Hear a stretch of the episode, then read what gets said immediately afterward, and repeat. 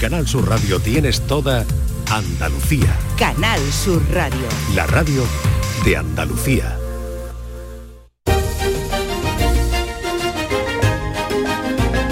En Canal Sur Radio, Días de Andalucía, con Carmen Rodríguez Garzón.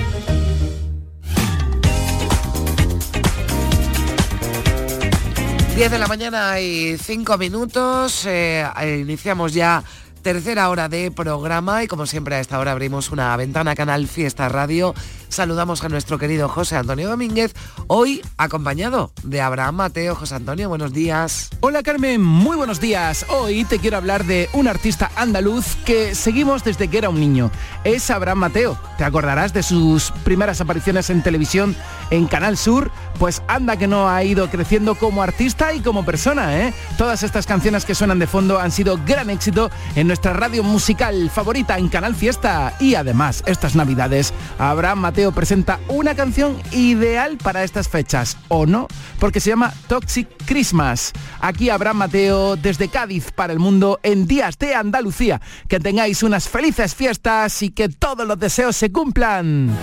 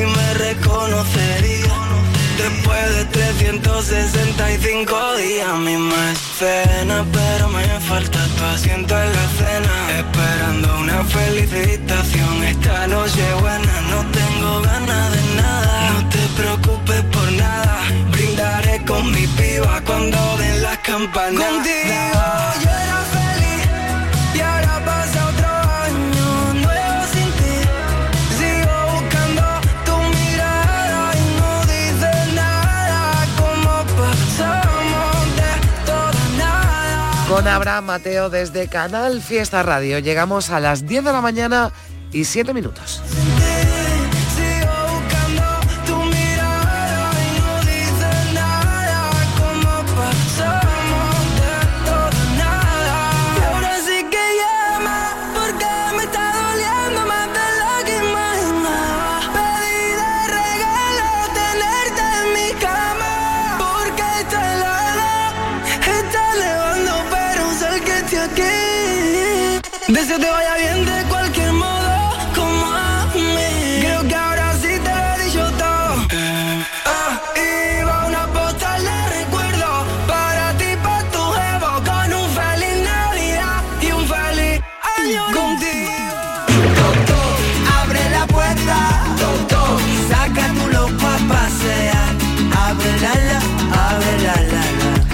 A esta hora siempre se pasa por aquí por días de Andalucía Nuria Gaciño, no podía faltar tampoco en este día de Nochebuena. Hola Nuria, ¿qué tal? Hola, ¿qué tal? Feliz Navidad. Feliz Navidad. ¿Tienes ya todo preparado? Todo, todo está preparado. Me Sí. voy esta tarde, me voy ya para Cádiz, que lo paso allí con la familia, o sea que súper bien.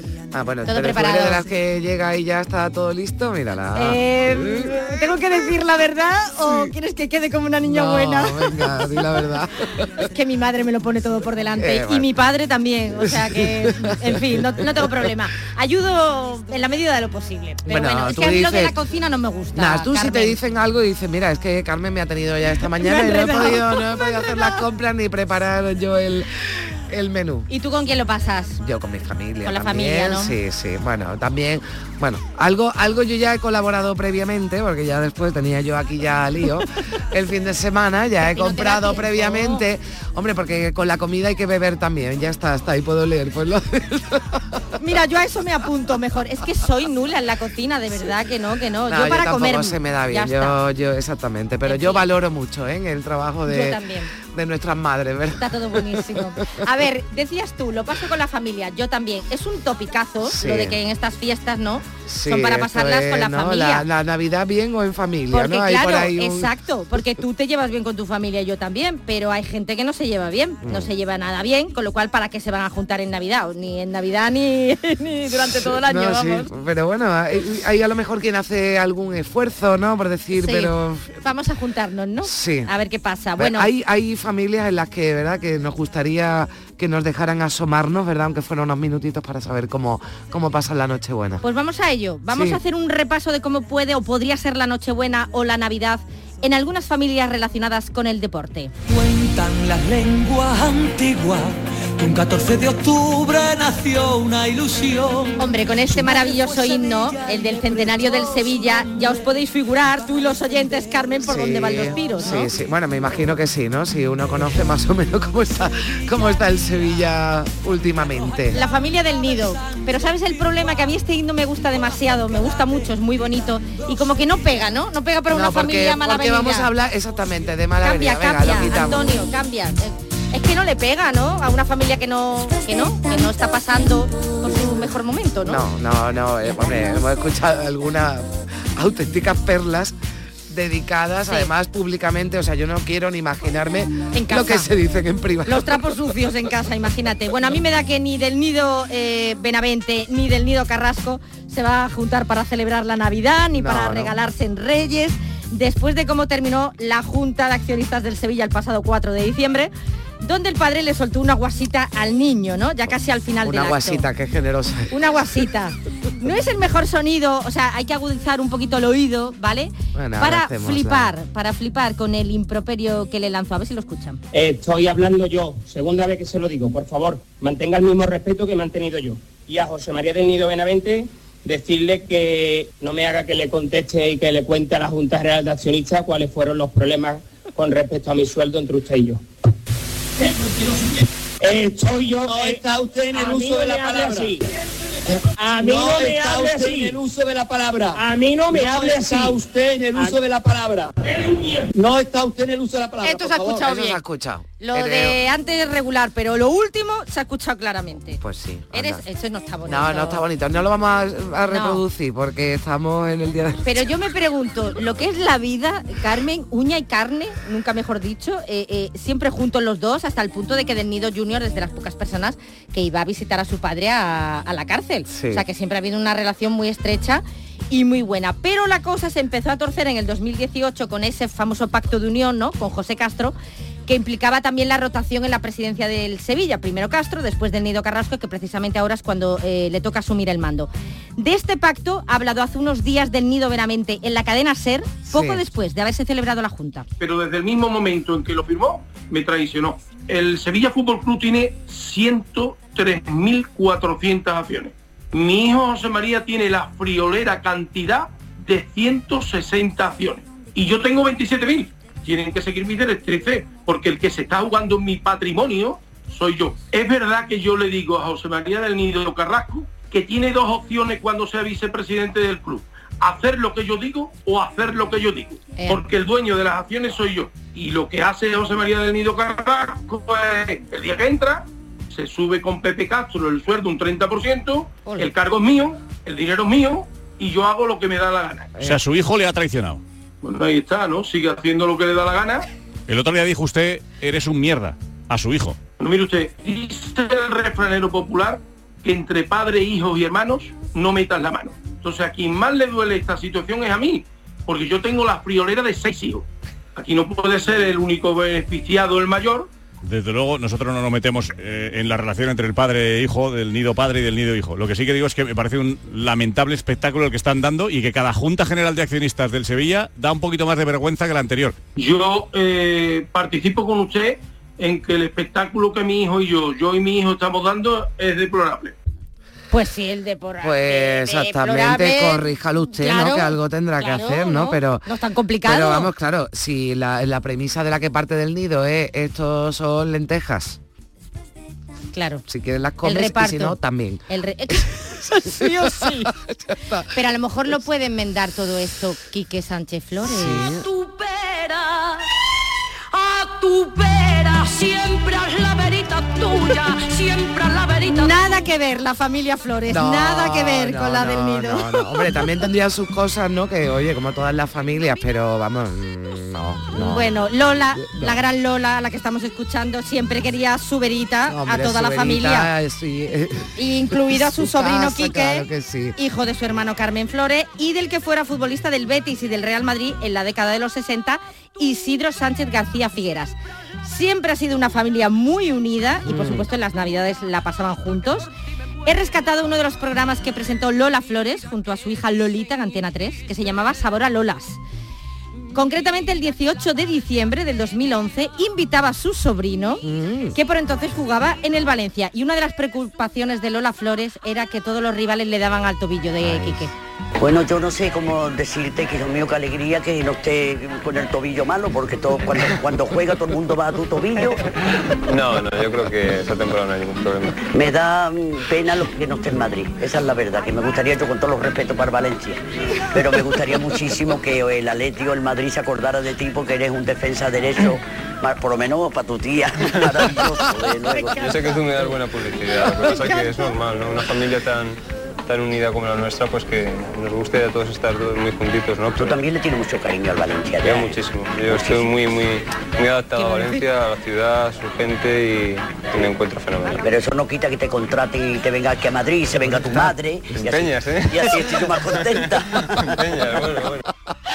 Es que es muy bueno, eh, vamos, por lo menos para tu tía, ¿no? Claro, eso para tu tía era el mejor defensa derecho que hace el Real Madrid y Atlético que no tenían a Quique Sánchez Flores. Seguro que a Lola le hubiera gustado que, que Quique Sánchez Flores fuera le- entrenador del Sevilla. hubiese encantado, Seguro hombre. Que aquí a Andalucía, claro que Y, sí. y bueno, la familia de Quique no solo era todo el clan Flores Sí. por su madre, sino que por su padre era hijado de Di Stéfano. Bueno, yo Alfredo Di Stefano es la persona futbolísticamente hablando que más he admirado. ¿no? No he podido llegar a verlo jugar, pero me han hablado tanto y también de, de Alfredo Di Stefano que, que es un- como futbolista y como persona, una persona un- alguien al que Para mí, desde luego, como que me respeten, vamos, con respeto a todo, pero Di Stéfano, bueno, la gente lo han reconocido mundialmente, o sea, que, que Di Stéfano para mí ha sido un monstruo. Es muy difícil englobar al, al mejor jugador de todos los tiempos, porque cada época es diferente, pero en su momento yo creo que no hubo discusión y fue el mejor del mundo. ¿no? Tu madre ha luchado bastante para, para sacar a usted a los cuatro para eso, adelante. ahí, ¿Y qué siente cuando ve a tu madre en el escenario? Pues la verdad es que un respeto y una admiración muy grande, ¿no? Lo que sucede es que me pongo muy, muy Te nervioso. pone muy nervioso. Y tú sabes que, que no es la primera vez que habéis debutado en algún sitio y yo siempre he ido a los tres o cuatro días después porque, Porque no lo puedes porque no lo puedo soportar, no lo puedo soportar y me pongo muy nervioso. Bueno, pues va a estar la toda la Navidad con nosotros, vamos a tener lugar de hablar más. Entonces lo único que te quiero preguntar es que yo tengo un regalo para ti, que son unos calzoncillos rojos. Sí, no, no te extrañes. Tengo bragas rojas para toda la familia y calzoncillos rojos para ti, porque dice que se entra el año con una suerte nada más de grande. Pues nada. Bueno, pues otra vez nos tomamos la copita, que, Vale. que, que lo vamos a pasar divinamente. Vale, mucha felicidad y mucha salud para mí. Gracias, hijo, esto es lo que hace falta. ¿eh? Que te Vale. vea muchos años. Vale, Eres un fenómeno, de verdad que sí. Bueno, a mí me hubiera encantado, Nuria, ir a una comida de Navidad con Lola Hombre, Flores, favor. maravillosa. Y además me encanta escucharla hablar de fútbol, ¿eh? Bueno, Qué graciosa está es. claro que como su sobrino jugaba al fútbol y ella hablaba de Di Stefano, oye, le, yo creo que, a ver, lo- los genes, la genética es muy poderosa y no le vendría mal Sevilla, eh, tal y como está el ambiente, ¿eh? Un por la directiva, un poquito de gracia y un poquito también de buen fútbol, ¿no? Digo, porque Quique. Sánchez Flores también tiene hay antecedentes. Así Bueno. que igual, igual esperemos que, que sí, que hayan acertado con Quique Sánchez Flores. Ojalá. Mira, con esta canción que estamos escuchando de fondo, hombre, es complicado, ¿no? Que adivinemos de qué familia se trata. Pero si supiésemos holandés, sí sabríamos Ay, qué familia es es. que todavía, Sí. mira, eh, como propósito de año 24, ¿Ah, sí? holandés, no, mujer. Porque broma. ánimo el tuyo. Antes tengo que aprender otro idioma que el Bueno, holandés. el inglés, por ejemplo, yo. Bueno, que bueno, familia muy bien avenida la Sí. Cruyff, muy Ah, bien la avenida. Cruyff, ah, bueno, hombre, sí, holandés, la claro, claro, ya me había yo despistado. Sí, bueno, eh, siempre se han llevado muy bien, pero claro, el problema es que cuando tu padre es Johan Cruyff, que es uno de los mejores del mundo y tú Sí. te dedicas a lo mismo que, que tu padre, A ti que el siempre te van a estar comparando. Siempre. Entonces, eso eso es un poquito complicado, ¿no? Porque yo no sé si se le exigía que fuera mejor que su padre a Jordi Cruyff o queríamos que fuera mejor que su padre, ¿no? Pues fijaos lo que contó un día Jordi en una entrevista concedida a Bein Sport. ¿Cuál fue la clave para marcharse al Manchester United? Se la dio Ferguson. para viajar a- al Ajax con Bangal un lunes por la mañana y el domingo llega Ferguson con presidente de, Manchester y tesorero y vinieron a buscarme. Me ofrecieron un contrato bueno, tenía muchos jugadores jóvenes en, en el United, estaba Giggs, eh, Scholes, eh, los hermanos Neville, Beckham, o sea, una jornada buena. joven que estaban dando minutos y él me dijo te voy a cuidar y no vas a sufrir la misma presión que, que estás teniendo en Barcelona por, también por el padre que tienes y aquí te vamos a cuidar y me, me gustó la historia y Fue clave, ¿no? Lo que le dijo Ferguson. a- Esa a presión que tienes en el Barça no la vas a tener Claro. eh, en el Manchester United, ¿no? Normal, hombre, cuando más, cuanto más se alejara ¿no? de ese foco que seguramente se, le, se le ponía, pero claro, es que Johan Cruyff no es cualquiera. Era, era mucha tela, era mucha tela. sí. Jordi Cruyff es ahora entrenador, fue buen jugador, Sí. se pudo dedicar a esto, pero hombre, no tan grande como su padre. Pero eh, su hijo Jordi no es el único futbolista que hubo en la familia. Eh, hay otro que llegó más tarde del brazo de su hija Chantal, que en el 92 se casó con uno de los guardametas del Barça, con Jesús Mariano Angoy que hace unos seis años en el programa de la televisión del Barça El Penalti hablaba con tremenda admiración de su suegro Johan. Cuando tenía problemas o tenía algún problema de, de índole fuera del deporte, lo que sea, y me sentaba con él, y era sentarte cinco minutos y en cinco minutos él lo había solucionado. Y me iba como, como un chaval con zapatos nuevos. Si para mí era un problemón y para él en cinco minutos no pasa nada, esto es así, así, así, y ya está. Entonces era una persona que tenía un sentido común para tomar decisiones y para las cosas tremendo, y lo veía todo tan fácil que para él prácticamente yo te, nunca he visto un problema en casa. Nunca he visto un- un- una situación complicada. Él cuando salía del fútbol venía a casa y era un padre y era, era un suegro encantador, o sea, tremendamente, tremen- tremendamente bueno. Y él separaba las cosas y cuando estábamos allí hablábamos de todo menos de fútbol. Si veíamos algún partido te sorprendía siempre porque él veía algo más allá que yo no veía o los que estábamos allí estábamos sentados a lo mejor y te explicaba algo y te quedabas parado como diciendo, pues yo no lo he visto. Pero claro, e- e- era el don que él tenía, ¿no? Que veía un poco más allá. Hablen así de sus suegros, por Fíjate, favor. ¿eh? O sea, como Angoy. Sobre todo ahora que sabe que estamos ya a horas de la de la Nochebuena, qué familia más bien avenida, qué Además, bien, de verdad. qué bien. Bueno, máxima admiración, Carmen, Sí. la que yo le he tenido también a varios miembros de la siguiente familia, Sí. que en su momento estaban súper unidos, pero súper unidos, eran una piña, o al menos eso parecía, pero claro, por culpa del maldito dinero, Ay. se fue al traste todo. Familia con cuatro hijos, los cuatro tenistas, pero triunfaron solo dos, Emilio y Arancha. Ya Los sabéis, Sánchez ¿no? Bueno, pues tras Uy, los esto- intentos. estos es que acabaron. No, es que de verdad, oye, a mí me, a mí me da mucha pena, ¿eh? De verdad que me da mucha pena, ¿eh? Mira, eh, los primeros, Marisa y Javier, eh, empezaron a dedicarse al tenis, pero claro, sobresalió Emilio, ¿no? Fue el que el siguiente Sí. que empezó a jugar al tenis y sobresalió, llegó incluso a ser número 7 del ranking del ATP y llegó a formar una de las eh, mejores parejas del mundo eh, de dobles junto con Sergio Casal. Pero de repente llega la pequeña Arancha, que emergió como un huracán Sí. la tía, o sea, destacó por encima de los demás. Mm, digamos que Emilio pasó a ser el hermano de, ¿no? El hermano de Arancha. Primera española en llegar a ser la número uno del mundo. Cuatro Hombre, Grand es que, Slam. es que es que lo de Arancha tuvo Cuatro muchísimo medallas mérito, olímpicas, era un claro. pedazo de tenista, un pedazo de deportista. vamos. Entonces, se da la los circunstancia. celos, ¿no? Arancha empezó muy pequeñita, o sea, varios motivos que hay que tener en cuenta. Empezó muy jovencita y como suele ser normal, en esa situación papá y mamá son los que se hacen cargo de las cuentas, de la gestión de las cuentas de la niña. Unas cuentas que fueron muy jugosas, puesto que ganó mucho dinero a lo largo de su carrera. Y además yo quiero recalcar que era mujer, que es mujer. Y hago hincapié en ello porque me gustaría saber hasta qué edad le gestionaron las cuentas a Emilio y hasta qué edad Ya. a Arancha, que yo creo que toda la vida. Yo creo que llevaron las cuentas de la niña hasta que ésta se casó.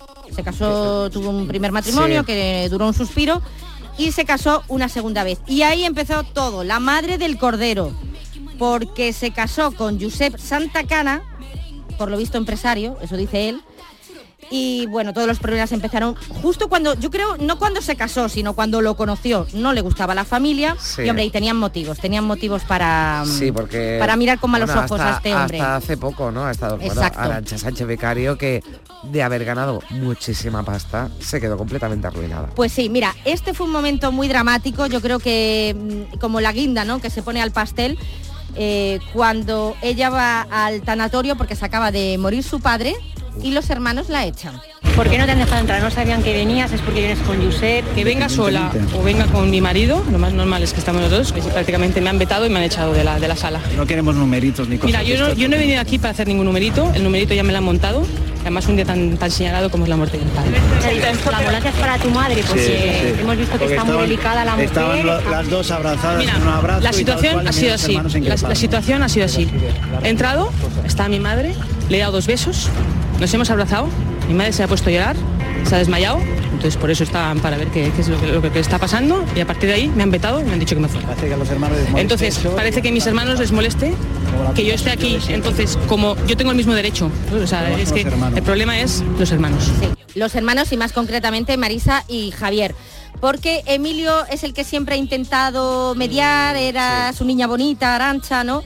Y, y digamos que es el que ha estado ahí siempre en medio, ¿no? Eh, le contaba en la sexta mame en Mendizábal que si hubiese acudido sola al tanatorio, la situación no hubiese terminado como terminó. Así que el problema era el marido. Yo creo que eso fue ya como, ¿sabes? Como la, la, la guinda a una situación pues que era, eh, era, era surrealista, ¿no?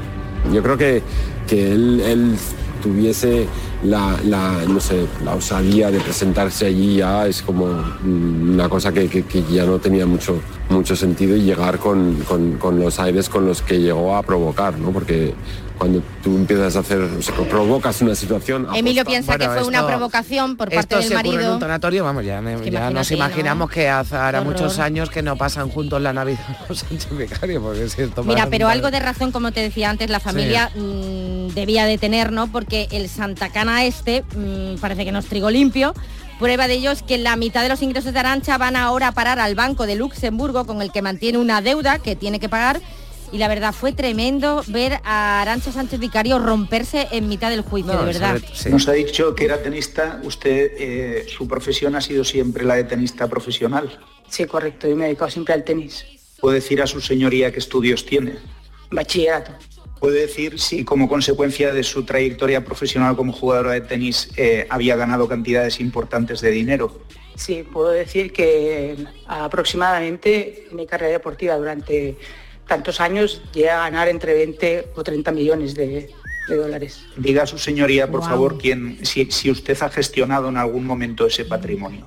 Como he dicho antes, yo nunca he gestionado ese patrimonio porque desconozco cómo, cómo se hace. O sea, me he dedicado al tenis y yo siempre me he fiado de terceras personas y en estos momentos mi marido, de mi marido, que es la persona que, que ha estado a mi lado y es el que ha organizado todo. ¿Su padre le gestionaba antes el patrimonio?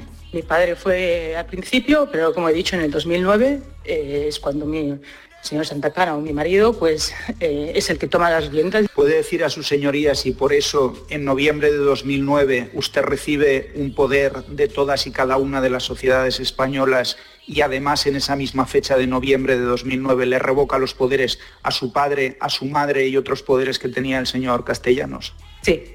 Por tanto, su padre ya no estaba en posición de gestionar nada aunque hubiese querido desde noviembre de 2009, ¿no? No, siempre ha sido de- a partir del 2009 mi marido. Y a partir de, a partir de ese no- momento de 2009, eh, toda la, No, aquí ya no puede seguir y bueno, ya se para la porque le tienen tremendo. que ir a por agua porque no... Pero, Pero a mí lo que me parece claro, o sea, tremendo, Carmen, es que Fíjate la nunca, fortuna, la fortuna nunca que, lo ha que- gestionado ella.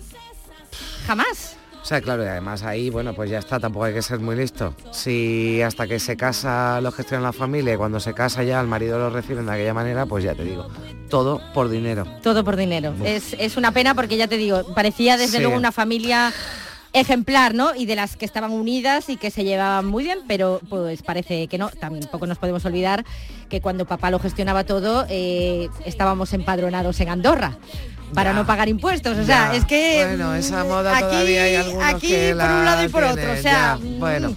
En fin, Eh, algo muy parecido le pasó a Iker Casillas también, ¿eh? Sí, Lo que pasa que es una familia muchísimo, muchísimo más discreta. Más discreta. Claro, es que esta familia lo de airear los trapos sucios, pues lo que es, lo que, tiene. Bueno, hemos Se traído me han ejemplos. quedado en el tintero más Sí. familias, ¿eh? Para si quieres para Semana Santa, por si se van juntos de viaje Pues o sí, para el veraneo. o para el verano, para el verano, que el verano aumentan los divorcios y las peleas familiares ya ni te cuento. En fin, que nosotros no queremos que nadie se pelee, ¿eh? No. que ya Hombre, ya está, ya está un poquito mejor, ¿eh? Arancha con la familia, está Sí, un poco ¿no? mejor, Bueno, claro, se Divorciada, marido, divorciadísima, claro. Sin dinero, sin marido, pero bueno, con tu familia bien. Bueno, porque sé que hemos traído ejemplos, pues como, oye, pues como la vida misma, porque habrá familias hoy que, que pasen una noche buena muy feliz, algunos con más dificultades y otros eh, no se peleen, no se peleen, que antes hablábamos también de, de eso en el programa, no, no se peleen, mantengan la calma. Eso. Y Nuria, yo sé que tu familia todos muy bien avenidos, así que muchos besos, un abrazo, que tengas una feliz noche buena y una feliz Navidad.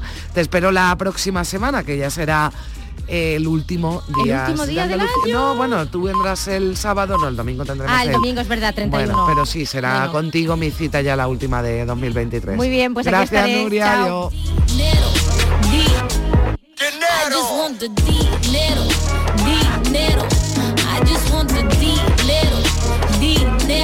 Yo quiero, yo quiero dinero.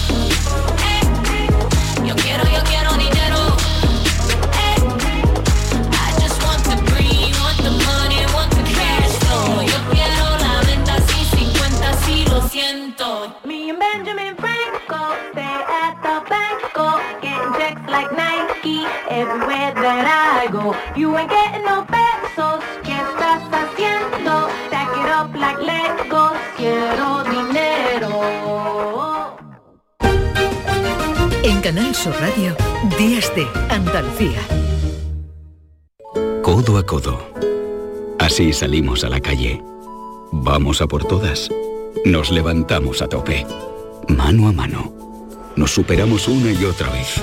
Nos reímos, nos emocionamos. Porque contigo nunca estamos solos. Después de 85 años trabajando por una sociedad mejor para todos, en Grupo Social 11 tenemos claro que la igualdad de oportunidades se hace desde el respeto, codo a codo. Grupo Social 11. Niño, tráeme algo fresquito de la nevera. Pero papá, si esto está más caliente que el queso de un San Jacobo. ¿Nevera rota? Aprovechalo. Las ofertas de verano de Tiendas El Golpecito y consigue por fin la nevera que mereces. Tiendas El Golpecito. Electrodomésticos nuevos, son y sin golpes o arañazos, más baratos y con tres años de garantía. En Alcalá de Guadaira y Utrera. 954-100-193. www.tiendaselgolpecito.es Soy Yoli, vecina de los Palacios Villafranca. El Parque de los Hermanamientos la verdad es que es muy bonito y cuando llega el momento de la tarde pues reunirme con mis amigas, él estar con sus amigos del cole. Cada día la Diputación de Sevilla trabaja con tu ayuntamiento para mejorar las instalaciones municipales en tu pueblo y tu ciudad. Diputación de Sevilla, cerca de ti. ¡Ho, ho, ho! Llegó la Navidad y en el Centro Comercial Los Alcores lo celebramos con nuestro calendario de Adviento. Participa en nuestras redes sociales del 3 al 24 de diciembre. Hay un sorteo cada día. Consulta todos los festivos de apertura y eventos de Navidad en ccalcores.com. Además, te envolvemos tus regalos gratis. A92, salida 7, Alcalá de Guadaira, Sevilla. Centro Comercial Los Alcores. Mucho donde disfrutar. ¿Ya conoces las lavadoras Nevir? Lavadoras de hasta 12 kilos con motor inverter y etiqueta energética clase A. Porque Nevir siempre piensa en el ahorro de la factura de la luz. Con las lavadoras Nevir podrás esterilizar la ropa deportiva y disfrutar de su velocidad de centrifugado y sus tres modos de lavado rápido. Disponible en tiendas Factory Electrodomésticos Marisol.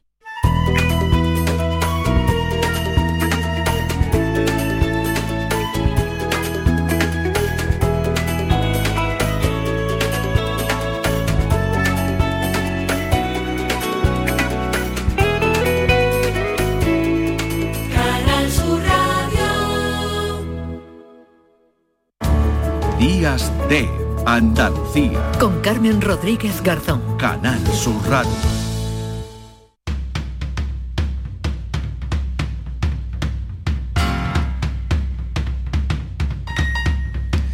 Diez de la mañana y 33 minutos, ya les anunciaba al principio que nos íbamos a ocupar de una de las noticias destacadas de los últimos días con permiso de la Lotería de Navidad. El Tribunal de Justicia de la Unión Europea ha dado esta semana la razón a los impulsores de la Superliga, un proyecto que se lanzó en 2021 para acabar con el monopolio en el fútbol y que se encontró con una oposición feroz por parte de la FIFA y de la UEFA que amenazaron a los clubes, con sanciones a los clubes que se plantearan su participación. Pues bien, este tribunal considera que las normas de la FIFA y de la UEFA, que supeditan a su autorización previa cualquier proyecto de nueva competición, como la Superliga, la Superliga violan el derecho de la Unión. No entra a valorar este proyecto específico de esta competición, pero dice el fallo que la UEFA y la FIFA abusaron de posición dominante. Es un tema complejo, pero supone un antes y un después en el mundo de fútbol y por eso tenemos a una de las abogadas que ha participado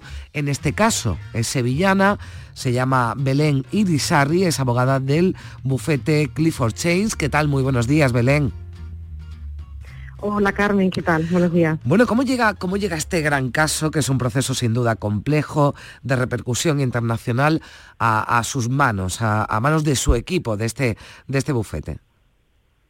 Bueno, ante todo, primero, muchísimas gracias por la invitación. Estoy encantada de, de poder hablar con vosotros. Eh, eh, este caso llega, digamos, pues porque el despacho en el que yo trabajo es un despacho internacional, es un despacho británico que lleva ya desde hace muchísimos años, de los 80 en, en España, y bueno, llevamos unos casos bastante relevantes eh, en derecho de la competencia y, y, y, bueno, por eso llega un poco a nuestras manos, pues porque empezamos, digamos, a asesorar sobre el proyecto en sí de Superliga y, y por supuesto les hemos ayudado a la hora de, de, digamos, de enfrentarse pues a la, a la oposición, como bien has dicho, que, que manifestó la, la UFC desde el momento en que se anunció, ¿no? se puso eh, digamos, en, en, se anunció, se comunicó públicamente, pues eh, obviamente hemos estado apoyándoles en todo este proceso y bueno, gracias a Dios con una con un resultado fantástico, ¿no? Sí. Un resultado muy, muy positivo. ¿Qué supone, a ver si eh, nos, lo, nos, lo, puedes contar, Belén, de, una forma que lo entendamos todos, pero qué supone este fallo del Tribunal de Justicia de la, de la Unión Europea? Que hay que decir que no es un fallo definitivo, claro, el caso vuelve, ¿no? Un juzgado eh, mercantil de Madrid, que fue el que lo inició, pero que lo derivó, ¿no? En su momento al, al Tribunal de Justicia de la Unión Europea. Pero todo esto, ¿qué, qué supone? Explícanos. Pues para nosotros es un, es un gran triunfo, digamos, porque eh, este caso planteaba cuestiones jurídicas muy complicadas. Eh, es un caso que llega a un tribunal de primera instancia, juez de lo mercantil en Madrid, y, lo, digamos, lo positivo es que este, este juez eh, la necesidad de contar con el criterio del Tribunal de Justicia y manda una cuestión al Tribunal de Justicia pues en, un tiempo récord, ¿no? En menos de un mes. Y la cuestión llega inmediatamente al Tribunal de Justicia, que ha resuelto más en gran sala, o sea, realmente es como si fuera el Tribunal Supremo de Estados Unidos, eh, que ha clarificado todo, ha clarificado y ha puesto, porque había muchas dudas, ya sabéis que la atención mediática que ha tenido el caso y, digamos, la, la oposición de, de gobiernos, ¿no? Y la oposición de la opinión pública, bueno, pues ha hecho porque el Tribunal de Justicia haya clarificado de una manera eh, indubitada, o sea, indudable, eh, digamos que las normas de la UEFA son ilegales, ¿no? O sea, este sistema que tiene la UEFA para su monopolio es ilegal. Y algo que parecía bastante, eh, digamos, dudoso, ¿no? Pues precisamente por esta oposición eh, tan grave eh, que existía por parte de todos los sectores, pues ha venido, el Tribunal de Justicia ha venido a clarificarlo. Eh, ahora mismo, eh, digamos que ha sentado estos grandes principios y, y el caso ahora mismo volverá al, juz, al juzgado de lo mercantil y volveremos, digamos, al, caso original en el que vamos a defender, digamos, que este proyecto pues no debía haberse impedido. Claro, eh, esto supone, ¿no?, acabar con, con el monopolio, ¿no?, que tienen que tienen eh, organismos como la FIFA y como la, como la UEFA en el, en el mundo de, del, del, fútbol, ¿no? Y ahí entiendo, o sea, será mucho más complejo de lo que yo le voy a, a decir, que por eso finalmente, o sea, ganan, ¿no? O ganan el, eh, o convencen de alguna forma al Tribunal de Justicia de la Unión Europea para, para, que, para que emita ese fallo, ¿no? ¿Cuáles han sido sus argumentos que, me, que evidentemente han convencido al Tribunal? Bueno, ante todo yo creo que lo que se ha discutido muchísimo desde el inicio es, digamos, la teoría de que el deporte es diferente, ¿no? O que el sector deportivo debería estar exento o debería eh, lograr un tratamiento especial eh, por parte de las normas de competencia, ¿no? Esto se ha, digamos, se ha argumentado por la UEFA, también casi lo ha acogido, digamos, el lavado general, que es el que se encargaba de preparar una propuesta de sentencia al Tribunal de Justicia, y es lo que ha venido siempre estando presente. Entonces, aquí lo que ha hecho el tribunal, efectivamente, es que el deporte debe estar sometido a las normas de competencia igual que otro sector tendrá unas características específicas, pero eh, es igual que otro sector. ¿no? Eh, ¿Qué es lo que ocurre? Pues que al asimilarse, digamos, el deporte a cualquier otro sector, la verdad es que llama mucho la atención que haya un operador que sea un regulador, porque la UEFA es un regulador, ¿no? Que a su vez eh, tenga el poder para autorizar competiciones alternativas, ¿no? Entonces, si en cualquier otro sector hay un operador monopolista que tiene, digamos, la capacidad de autorizar la entrada de competidores, como podréis imaginar, es algo bastante escandaloso, ¿no? Entonces, eh, nuestro argumento ha sido este. El deporte se tiene que someter a normas de competencia y aquí hay una clara situación de conflicto de intereses, ¿no? Entonces, eh, la UEFA ahora lo va a tener muy complicado porque tiene que crear un procedimiento, procedimiento que además que no lo tenía ni establecido, ¿no? Entonces va a tener que crear un procedimiento de autorización que impida cualquier tipo de discrecionalidad por su parte, porque obviamente la UEFA jamás va a tener interés en autorizar una competición alternativa a la Champions, porque se estaría, digamos, haciendo, autolesionando ella misma, ¿no? Entonces va a tener que crear este procedimiento, eh, va a tener que ser un procedimiento conforme a los criterios reglados, con todas las garantías, con posibilidad de recurso y, y obviamente eh, cualquier decisión denegando una solicitud de autorización va a ser interpretada, digamos, o va a ser eh, controlada de forma muy restrictiva. Claro, pero ahora, o sea, cuando, cuando se presenta una iniciativa como esta, la Superliga, o sea, no es la, la UEFA en este caso, ¿no? La que tiene la última palabra. O sea, o no tiene, eh, no es el organismo que tiene que dar autorización, ¿no? A que se celebre una competición como esta. En principio podrá regular la autorización, pero tendrá que hacerlo conforme a unos criterios reglados. Es decir, no puede tener absoluta discrecionalidad. Eh, va a tener que regular las normas de una manera, eh, digamos, objetiva y sin beneficiarse a ella misma. Digamos, eso es lo que ha dicho el tribunal. Claro, porque eh, esto, todo esto ocurre cuando se anuncia este proyecto de la Superliga desde la UEFA eh, amenazan, ¿no? Eh, a los clubes que pudieran participar en ella con, con sanciones, ¿no? Y en esto es lo que deriva, ¿no? Este, este proceso, ¿no? Por la forma, ¿no? Digamos, de, de actuar en este caso de la UEFA, que estamos hablando eh, no solo porque aquí sí hay clubes eh, impulsores, que son el, el Real Madrid, el Barcelona, eh, pero esto es un proceso internacional, un proceso europeo, ¿no? Efectivamente, efectivamente. Eh, y, y- y en ese sentido, eh, eh, ahora mismo, digamos, no, no habría posibilidad, digamos, de, de amenazar o de, o de, por ejemplo, lo- los clubes van a obtener la absoluta libertad de decidir en qué competición quieren jugar, quieren participar. Eh, los operadores económicos que deseen eh, iniciar una organización, una, una competición europea o transnacional van a poder, digamos, solicitar eh, esa organización y va a haber plena libertad también para los jugadores de poder participar en una en otra sin la, digamos, sin la amenaza de sanciones. Bueno, pues ahí es donde deriva yo, eh, aunque esto trasciende, eh, Belén, de lo, de lo meramente eh, deportivo, a, a usted le gusta el fútbol y es aficionado. Pues la verdad que no, en el equipo ha habido un poco de todo, hay madrilistas, atléticos, ha habido...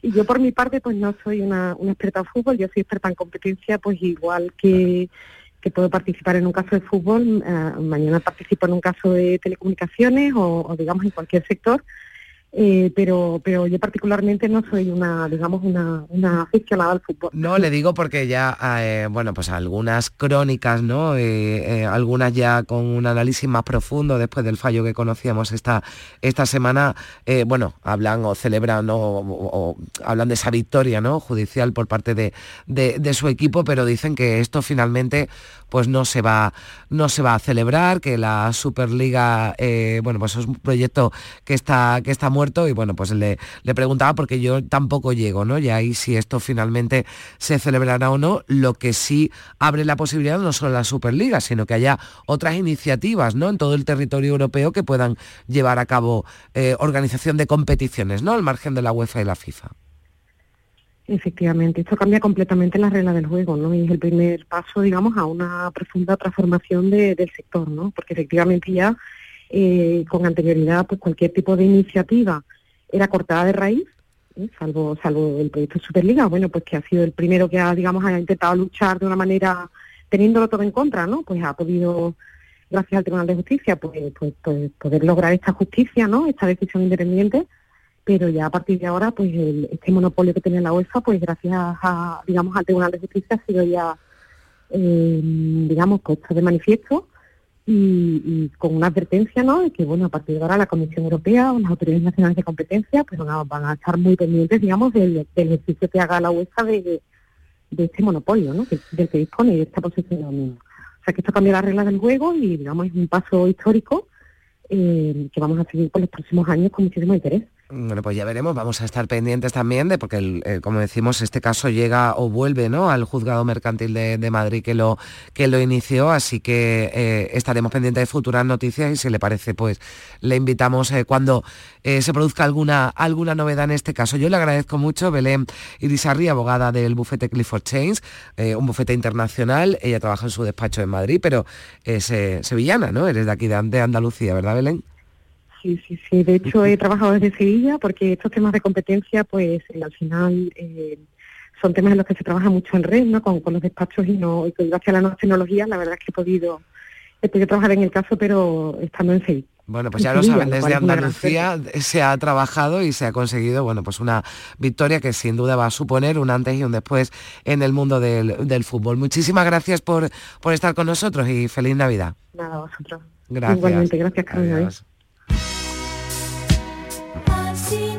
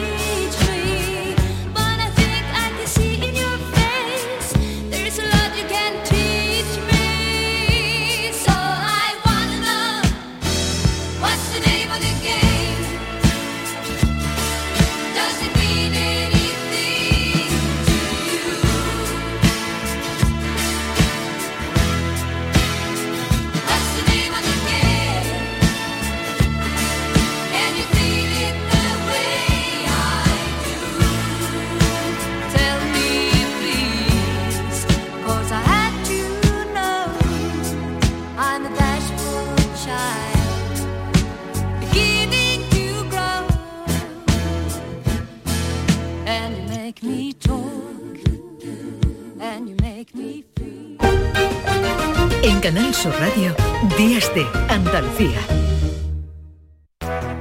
Seguro que has oído hablar de compartir responsabilidades de forma equilibrada en la crianza de los hijos e hijas. Pero, ¿sabes qué beneficios aporta? Compartir los cuidados es salud para toda la familia. Es convivencia respetuosa, libertad de decisión, independencia y autonomía para niños y niñas. Pero también es amor, respeto, compromiso y salud, tanto física como emocional. Familias corresponsables. Cuidados compartidos. Campaña promovida conjuntamente por la Consejería de Salud y Consumo y la Consejería de Inclusión Social, Juventud, Familias e Igualdad de la Junta de Andalucía, enmarcada en el Plan Corresponsables impulsado por el Ministerio de Igualdad del Gobierno de España. Canal Sur Radio. Del 14 de diciembre al 4 de enero, ven y participa en la Racing Navidad de Lago. La carrera más divertida de la Navidad llega a Lago, llena de obstáculos que tendrás que superar con habilidad, creatividad y un poco de suerte. En la meta te estará esperando un personaje mágico, Papá Noel o uno de los Reyes Magos. La carrera de Navidad más divertida para toda la familia está en Lago. Más info en lago.es. Los guerrilleros, tapicería y colchonería en Utrera, a precios de fábrica. Colchón de matrimonio de 27 centímetros de grosor, lechos independientes, refuerzo en zona lumbar, cara de verano e invierno, valorado en 689 euros, ahora 299 euros. Sí, sí, has escuchado bien, 299 euros. Y por un euro más televisor LED de 32 pulgadas de regalo. Estamos en Utrera, carretera Carmona número 15 en Utrera, Sevilla. Entregas en 48 horas. ¡Ho, ho, ho! Llegó la Navidad y en el Centro Comercial Los Alcores lo celebramos con nuestro calendario de Adviento. Participa en nuestras redes sociales del 3 al 24 de diciembre. Hay un sorteo cada día. Consulta todos los festivos de apertura y eventos de Navidad en ccalcores.com. Además, te envolvemos tus regalos gratis. A92, salida 7, Alcalá de Guadaira, Sevilla. Centro Comercial Los Alcores. Mucho donde disfrutar. ¿Ya conoces las lavadoras Nevir? Lavadoras de hasta 12 kilos con motor inverter y etiqueta energética clase A. Porque Nevir siempre piensa en el ahorro de la factura de la luz. Con las lavadoras Nevir podrás esterilizar la ropa deportiva y disfrutar de su velocidad de centrifugado y sus tres modos de lavado rápido. Disponible en tiendas El Golpecito. Polígono Recisur, calle Pie Solo 120. Alcalá de Guadaira, Sevilla.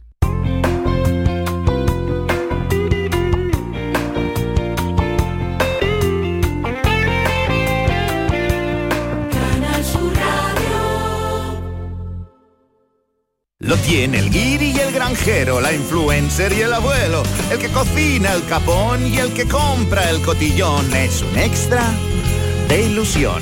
¿Y tú? ¿Tienes ya tu cupón del extra de Navidad de la 11? No te quedes sin él. El 1 de enero, cupón extra de Navidad de la 11, con 80 premios de 400.000 euros. Todos tenemos un extra de ilusión. A todos los que jugáis a la 11, bien jugado. Juega responsablemente y solo si eres mayor de edad. La primera libertad del silencio. Música.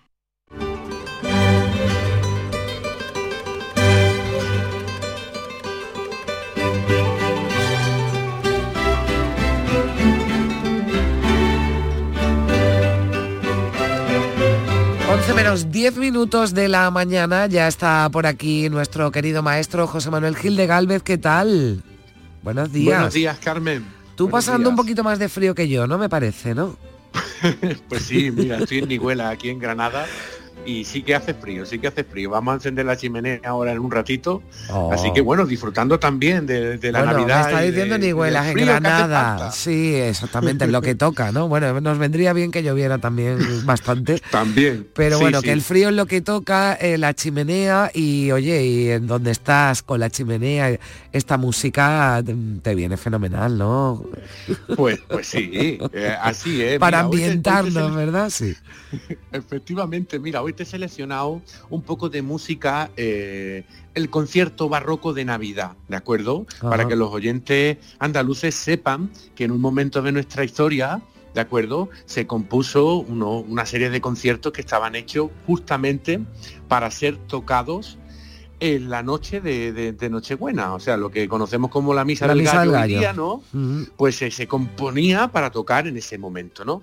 Bueno, vamos a situarnos, fíjate, esto surge a finales del siglo XVI, comienzo, eh, eh, perdón, finales del siglo XVII, comienzos del XVIII, ¿vale? Que es lo que, lo, que, lo que conocemos como el barroco, el último periodo del barroco. Entonces, en Italia, los compositores empiezan a, a componer para un conjunto de instrumentos concretos que son los instrumentos de cuerda, ¿de acuerdo? Y lo dividen en violines primero, violines segundos, viola y cello, porque es, digamos, los instrumentos más importantes que hay en ese momento en esta parte de, de Italia, ¿no? Eh, En Venecia, en Bolonia, en Módena. Y los grandes compositores como Torelli, Manfredini, Locatelli y Corelli comienzan a componer lo que se denomina como concierto grosso, ¿de acuerdo? Mm. Fíjate, vamos a oír un poquito y ahora os sigo contando sobre Sí. el concierto grosso.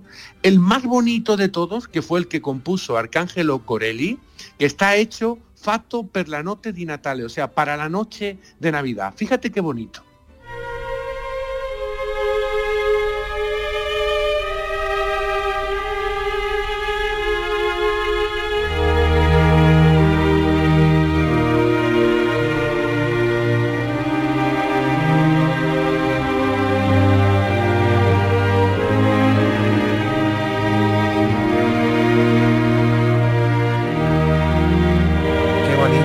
Esto, ¿no? Sí, sí, sí. Está- estamos en un momento de la, de la historia eh, del Sí. arte, ya no solo de la música, vital, porque e- estos son catedrales sonoras realmente. Es, es una auténtica maravilla. Es- está escrito en forma de concierto grosso. ¿Eso qué es? Bueno, pues esto es en la orquesta de cuerda tiene, digamos, dos equipos, un equipo que es solista con un violín primero, un violín segundo y un cello, y luego el resto de la orquesta que va respondiéndole. ¿Por qué se hacía esto? Porque claro, en ese tiempo no había Google, no había ordenadores, no había equipos de música, entonces se buscaba las diferencias sonoras. Se- se- digamos que se anteponía el sonido de tres instrumentos contra un grupo a lo mejor de 20 instrumentistas. Entonces se iba consiguiendo ese efecto de más fuerte, menos fuerte, y de esa manera surge ese concierto grosso. O y sea, eso, concretamente... eh, eh, lo- eh, como si actuaran como solistas, ¿no? Digamos esa pequeña orquesta dentro de otra orquesta, claro, ¿no? pero exacto, pero todo esto surge gracias a la experimentación de estos grandes compositores del norte de Italia de fines del siglo XVII, ¿no? Ahora vamos a oír Sí. otro ejemplo de otro grandísimo concierto grosso, también de Navidad, que utiliza la forma de la tarantela. La tarantela no es más que la danza popular proveniente del sur de Italia, de la Mm. ciudad de Taranto, porque en esta época se usaban también las melodías populares. Mira qué bonito este final en forma de tarantela de Torelli.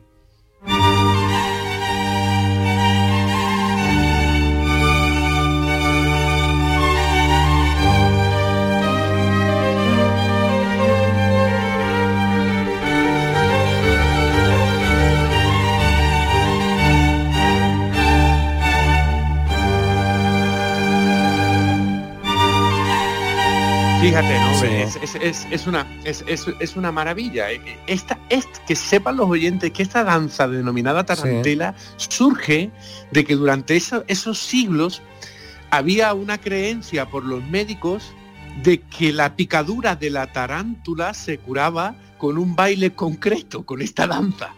Sí. Sí, sí, fíjate, fíjate qué O sea, curioso. tenía un poder montón- curativo, ¿no? También, ¿no? La- Sí, y hay un montón de métodos medicinales diciendo cómo curar la picadura de la tarántula danzando la tarantela, ¿no? Y de ahí viene todo esto, ¿no? O sea, que Es- la tarantela viene de la tarántula o algo así, ¿no? Algo tendrán que, ¿no? Porque no se parecen los... O sea, tiene, tiene el origen, ¿no? En esa... efectivamente, o Mm. sea, eh, eh, básicamente es- había, que, sí, había que bailar esta danza para evitar el veneno de la tarántula. Ya, bueno. No sé si Sí, era sí. muy efectivo, ¿no? Supongo que no.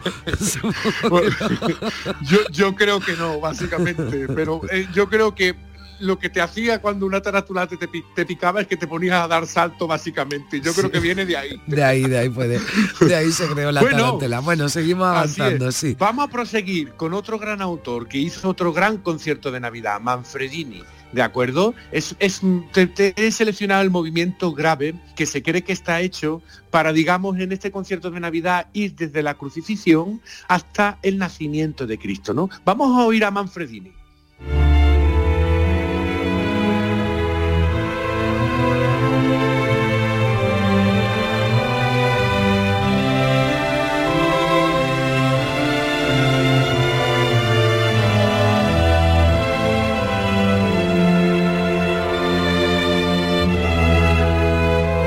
Suena más serio, ¿verdad? Que lo, que lo Sí, anterior, sí, sí. sí. Efectivamente, eh, es, es- es de verdad, insisto que es un momento, eh, eh, esta- las composiciones hechas en este momento, en esta parte de Italia, es un momento glorioso de la historia del arte realmente. Bueno, ahora vamos a otro concierto también hecho para la noche de Navidad, Sí. eh, por otro gran compositor, Locatelli, que fue discípulo de, de, de Corelli, que ya está en un estilo a caballo entre el barroco y el clásico, que se denomina estilo preclásico, estilo galante, ¿no? Aunque todavía recuerda al barroco.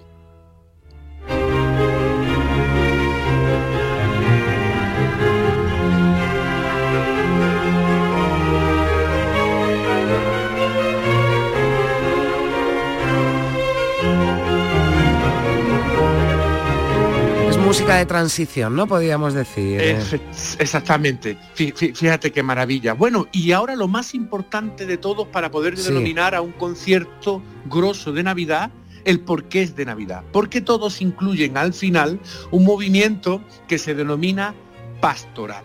Y la pastoral recuerda el baile de los campesinos eh, que estaban dedicados a la vida pastoril, ¿no? Esto, esto evoluciona y con motivo del nacimiento de Jesús, pues digamos que se incluye eh, eh, esta, esta, la ofrenda de estos pastores a- a- a- al- por el nacimiento de Jesús que, que se conmemora, digamos, el domingo, ¿no? Es un, es un movimiento siempre que está escrito en la danza siciliana.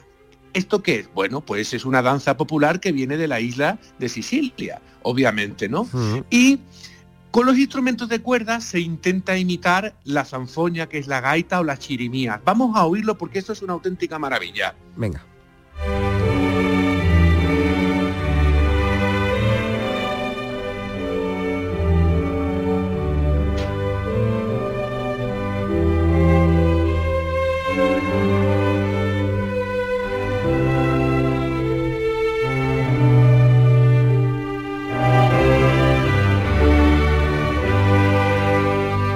O sea, aquí lo que hace es intentar, ¿no? Imitar ese sonido de la, de la Exacto, zampoña, la gaita italiana, ¿no? Sí, la... Eh, exactamente, es, es, es, eh, son instrumentos de cuerda, pero Corelli recuerda a esos instrumentos eh, rurales, Mm. rústicos, pastorales, ¿no? Es, es una maravilla. Yo invito a, a los andaluces a oír estos grandes conciertos de Navidad de Corelli, Locatelli, Manfredini, Torelli, porque son una maravilla. Y también lo que te he traído para terminar, que es el Gloria de Vivaldi que está escrito para esta fecha. A ver, Un me- Vivaldi, Sí. sí, un Vivaldi para terminar que fue redescubierto en 1939, ¿eh? o sea, muy, muy tarde, de- eh, realmente para lo que fue, ¿no? Y lo de- descubrió el gran musicólogo y director de orquesta Alfredo Casella. Te he seleccionado el último movimiento que es apoteósico.